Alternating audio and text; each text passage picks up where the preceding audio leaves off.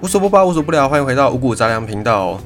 今天来讲一下跟我们日常生活很相关的一个话题，就是调味这件事情。不知道在收听五谷杂粮的这些听众们，大家的年龄层大概是什么样的一个分布？又或者是大家平常在家里面会不会有一个下厨这样的一个习惯？平常自己是蛮喜欢下厨的，但我的下厨都是。呃，比较偏向是好玩或者是聚会类型，有需求、有任务导向的下厨。如果是要像平常像很多很多的家庭主妇、家庭主妇们这种日常喂饱家人们的下厨，我觉得我应该也做得到。可是我就会很苦恼，因为我我还蛮喜欢去想一些变化的。可是你每天每天三餐都要煮的话，那个变化度可能就要非常非常深厚的一个实力，你必须要有。很多的烹饪的经验，你才有办法去做出这些变化。所以在别人的身上，经常需要下厨喂饱家人，或者是喂饱自己的这些家庭主妇、家庭主妇们，致上最高的敬意。好，那么在讲到下厨这件事情，我一直觉得下厨是很好玩的事，因为厨房就像一个实验室，它就是一个实验室，各式各样的这种化学元素，然后把它具象化的一个地方。所以，如果你讨厌化学的朋友，或者是你觉得化学学起来很困难的朋友，不妨走入厨房，因为厨房就等于是把这些化学元素，把什么氢锂钠钾卢瑟法，哦，可能有点夸张了，没有这么多化学元素，可是它就会把很多很多的这些你觉得它是离你很遥远的东西，具象化变成食材。那食材呢，不同之间的食材组合会有不同的变化，用不同的方式去烹饪，也会产生不同的结果。所以我觉得厨房尤其应该又是小朋友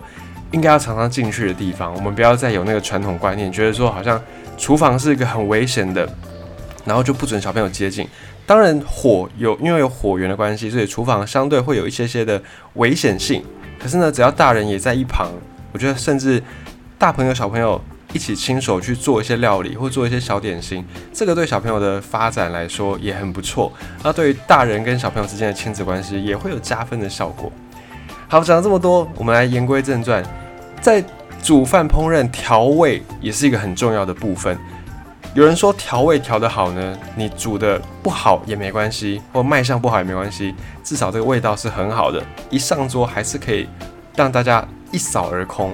那讲到调味，我们都会想说，应该就是酸甜苦辣哦，顶多加一个鲜。但其实辣它不是一个味味道，它是一种痛觉。所以我们这边呢，稍微证明一下，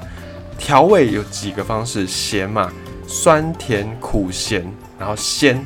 大概是这样子。那我们不管从什么顺序背，我们都会发现酸是第一个。所以你可以看到，酸在整个调味的过程当中是非常非常重要的一个元素。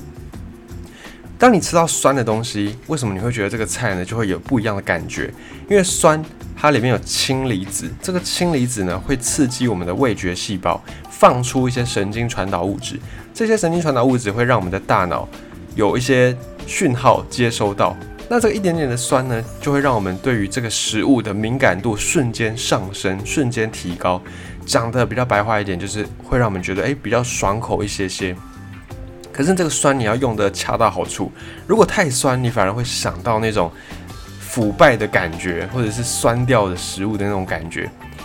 那根据一些不负责任的调查，根据一些民间的观察，小朋友尤其特别喜欢酸的东西。你看，像汽水，又或者是像这种糖果，基本上呢都跟酸脱离不了关系。这个也在以前也稍微有做一些研究，就是发现说小朋友确实有可能比大人更喜欢酸的口感、酸的食物。而酸这个味道一进到我们的嘴巴里面，它也会刺激唾液的分泌，就是口水的分泌。这个唾液的分泌，你不要小看它哦。要是没有这些口水，你大概什么味道都尝不到。如果你等下也要吃东西，先别急着吃，你先想办法把你的口水给它吸干。看你要拿这个纸巾还是拿卫生纸，把自己的口水弄到尽量没有为止。然后这个时候你再去吃东西，你就会发现。没有口水的滋润，你的嘴巴很难尝到味道，根本是没有什么味道的。这个味蕾它就是需要口水来去湿润它，然后让它接收讯号能够比较多一点点，让你比较能够尝到多一点的味道。所以这个是酸，它之所以会让我们对于这个食物的层次可以往上提升的一个关键。不过并不是所有的菜都需要酸，有些菜有酸当然很 OK，但是有些菜如果你又加酸。它可能不搭，味道不搭，又或者是它可能已经够酸了，酸菜白萝卜如果又再酸下去，可能就不得了，没有办法吃下去。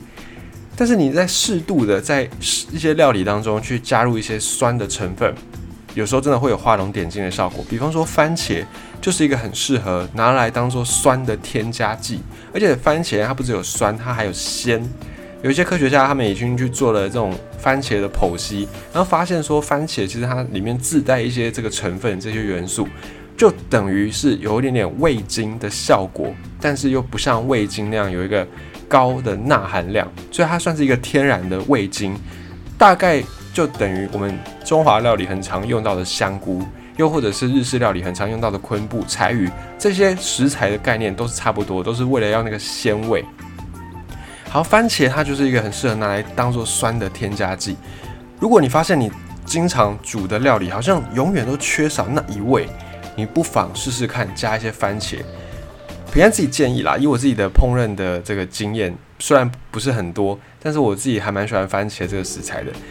你加一点点番茄汁，你买那种现成的番茄汁，你就可以省去很多处理番茄的麻烦。但是你要切记，你一定要选那种无盐的、无糖的番茄汁，就是原汁，然后是没有添加任何的调味的。这种原汁的番茄汁比较不影响到你的料理的口味。我有试过买那种市售的，已经是调好味的甜的番茄汁。那个就完全不行，真的是不同的东西。所以，如果你真的想要加番茄到你的料理当中，让你的料理更上升一个档次，更有层次感的话呢，你可以试试看买那种番茄汁，没有调味的，没有添加的，直接加进去，你会发现很神奇。真的，你只要试一次，你大概以后想要做料理的时候，都会想要添加番茄。我现在就有点这样的感觉，一点点酸，它跟很多很多的食材都很搭，跟菇类啦，跟豆类啊。蛋白质，尤其肉类也非常非常的搭，因为肉通常会有脂肪，脂肪就会带给大家一种油腻的感觉。想象一下，如果你现在要吃一盘一份东坡肉，你有办法就干吃东坡肉吗？就不喝任何的饮料，然后不配任何的菜，可能很难。有的人有办法，可是大部分的人应该没有办法接受。一想到那东坡肉的油腻感，大家就会望之退却，然后就会敬而远之这样。这个时候呢，如果让你选一种可以搭配的饮料，你会选什么呢？你可能会选呃酒类，呃或者是果汁，又或者是气泡水。不管你选哪一个，你都会发现这些饮料都有一个特性，就是它们都是有酸的成分。酒就不用说，酒是会有酸性的这个物质。那饮料呢，也是碳酸饮料，果汁也都是酸的。这些酸的，就是我们身体的自己一个机制，老祖宗演化出来的机制。因为酸它可以解腻。它可以去影响一个菜的口感，可以去平衡一个菜的那种整体的感觉、整体的油腻度，甚至还可以改变一道菜的味道，让你的用餐体验可以更加的提升。像很多的文化料理当中都会有酸的这种添加，比方说我们很熟悉的寿司、生鱼片都会有配菜，那个配菜通常是腌姜，这个就是一个酸的味道。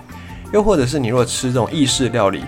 很多很多道的意式料理之间会送那种意式雪酪、雪酪，有人叫它意式冰淇淋，大概是这样的概念。然后或者是韩国的泡菜搭配的韩国烤肉，然后在德国德国猪脚也会配德国酸菜，以及番茄酱，在欧美的很多很多文化当中都会用到这个很百搭的番茄酱。所以呢，从这种调味，我们可以去发现酸真的是一个很好用的素材。如果你发现你的煮出来的料理少一个味道，或者是层次不够丰富，没有你预想的那么样的好吃的话呢，可以下次试试看加点酸，看你要用醋、白醋、乌醋，或者是柠檬汁都可以，或者是番茄酱，然后又又或者是一些酸的你能想到的食材都能够试试看，会带给你不一样的感受。大概讲到番茄酱，在欧美的料理当中是一种很百搭、很百搭的食材，几乎你去国外。很常见到番茄酱，在台湾现在也大家慢慢的对番茄酱蛮熟悉的。当然，我们最常备的一个家庭调味料还是酱油，这个家家户户应该都有。但番茄酱可能就不是像酱油这么普遍，但还是不影响番茄酱在整个料理界的一个地位。那讲到番茄酱，你可能会听过有一些呃老一辈的人，他的讲番茄酱，他不会叫做卡玛多酱。呃，用闽南语讲，闽南语的番茄叫做 kamado 嘛，这是从日语转变而来的，从 tomato 呃转变而来的。那按照这个语言的逻辑，番茄酱应该叫做 kamado 酱吧？可是你不会有人不会听到有人这样讲，都会讲做 ketchup，这是来自于那个也是来自于日文的茄汁 ketchup，或者是英文也是这样念，也是这样念，叫做 ketchup。那这个番茄酱为什么它不是叫做 tomato juice，或者是不叫做 tomato sauce，而是叫做 ketchup？ketchup 为什么会这样呢？这个是有一段历史的典故的，在历史上有曾经很多的这个欧美的人水手，他们就透过贸易的关系接触到了亚洲。在十八世纪的时候，有英国人他就来到了东南亚，然后他就在菲律宾、印尼一带。发现了一种很神奇的酱料，这种酱料是由鱼的内脏，然后有一些肉，还有一些豆类发酵而成的，其实就是我们现在很熟悉的东南亚的一个调味料鱼露。当时候这些欧洲人发现，哇，这个香料很好吃，味道很香，虽然你直接闻它会觉得有点腥、有点臭，可是它加在料理里面是好吃的。而且这种鱼露呢，又可以放很久，完全符合当时候海上生活的一个需求。所以这时候，英国的这些水手呢，就好像发现了一个宝物一样，把这个鱼露引进，变成英国人必备的一种香料。那这些英国人出海在外嘛，总是会有回家的时候。回家的时候呢，他们也把这些鱼露就带回到英国，让很多的厨师也发现了，哇，原来还有这么样的一个特别的东方的香料。他们就开始去想要来复制这道食谱。最后呢，虽然英国人有成功的做出鱼露，可是这个鱼露。大概只剩下名字是一样的，里面的配方已经跟一开始的鱼露完全的不同，还有很多各式各样的变化，有的加蘑菇就用当地的食材，有的加核桃，有的用当地的鱼，甚至呢还有一些鱼露的版本是加了啤酒或加了这种葡萄酒、白葡萄酒，反正呢就是已经只剩名字是一样的，里面的成分完全都不同就对了。那这种鱼露在印尼当地叫做 koi chap，大概是这样的发音。当时候英国人他们也。不知道这个东西要怎么样用英语给它一个名字，所以他们就直接照抄这个名称。但是语言之间不同，语言之间会有一些变化嘛。比方说像 McDonald 麦当劳到日文当中就变成 McDonald's，会有语言之间会有一些变化。那这个 koi chup 到了英文去也变化了，变成 Ketchup，就是发音的问题。好，那英式的这种鱼露跟南洋的鱼露这两两种酱料之间已经是不同的，但是它们外观看起来都是黑色的，而且这两种鱼露不管是哪一种都没有加番茄。当时候在英国他们的认知，在欧洲的认知里面，我们前几集有讲过，番茄一开始呢它是原产自中中南美洲，然后欧洲人一开始看到它，觉得它是有毒的东西，因为它太鲜艳了，并不是拿来吃的，所以最早的版本的鱼露，不管是英式的鱼露或者是原本的鱼露都没有加番茄。后来呢，有一些英国人开始移居到了美国美洲去，那这个 ketchup 的配方也再次发生了一些变化。因为饮食总是这样子，一个地方的饮食到了不同的地方，会适应当地的一些气候啦，当地的一些人文或者是他们的作物动植物不同，会有不同的版本。后来这个英式的鱼露到了美洲去，也发生了一些食谱的变化。当时有一个美国医生，他叫做约翰。这个约翰呢，他就在这个 ketchup 的基础上面加入了很大量的番茄，不是加一点点，而是加很多，加到他的那个酱原本是黑色的变红色的。为什么会加番茄呢？因为在中南美洲，他们本来就是番茄的产地。那当时候呢，大家开始知道哦，番茄它已经不是毒药，它有一种很好的一些营养成分。然后大家开始吃番茄之后，才发现，哎，这个番茄真的吃起来不错，所以慢慢的可以接受番茄上餐桌。那这位约翰这位医生呢，他就加入了大量的番茄。理由是什么呢？理由是他觉得，刚才他讲到他是一个医生嘛，他觉得番茄可以治疗病人的腹泻，治疗病人的消化不良，因为番茄有很多的营养素。所以呢，这个时候番茄它原本它是一种作物，它被加在了这个 ketchup 当中。原本这个 ketchup 是一种香料，是一种鱼露，变成了胃药，而且为了让大家能够方便来吃，甚至这位约翰这个美国医生，他把这个 ketchup 做成药片的形状，啊，让大家可以居家旅行都能够常备一些些，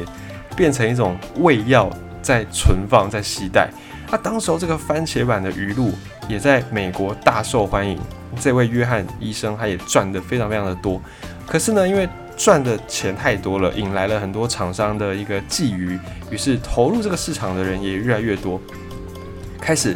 又发生了一次，大家都想要创作自己版本的 K Drop。有人呢就加了番茄，然后有的人是加一些其他的东西，反正都会有番茄加入在其中。甚至呢有一些山寨版本是连番茄都没有的。反正呢这时候番茄酱一开始的这个番茄鱼露。口碑就慢慢慢慢的下滑，因为太多人在乱入这个市场。不过，虽然番茄鱼露它的声誉是下降的，可是 K Drop 这个名称却变得无人不知、无人不晓。大家都开始用 K Drop 去称呼这种以番茄为主的，然后看起来是红色的酱料。那这个 K Drop 它的历史就是从南洋的鱼露，经过了英国的一个变化，然后最后又传到美国去。到了美洲之后，加入了美洲当地盛产的原生种的这些番茄，变成我们现在所熟知的番茄酱。这一路走来呢，经过了好几百年、一两百年的时间，才有这些变化。下一次如果你再看到这个番茄酱，千万不要再把它想成只是一个副餐可有可无的一个酱料，它其实来头非常的不小，而且算是在食物世界饮食的舞台上面。很少数能够不分国界，然后很多人都能够接受，大人小孩都能够接受的一种味道。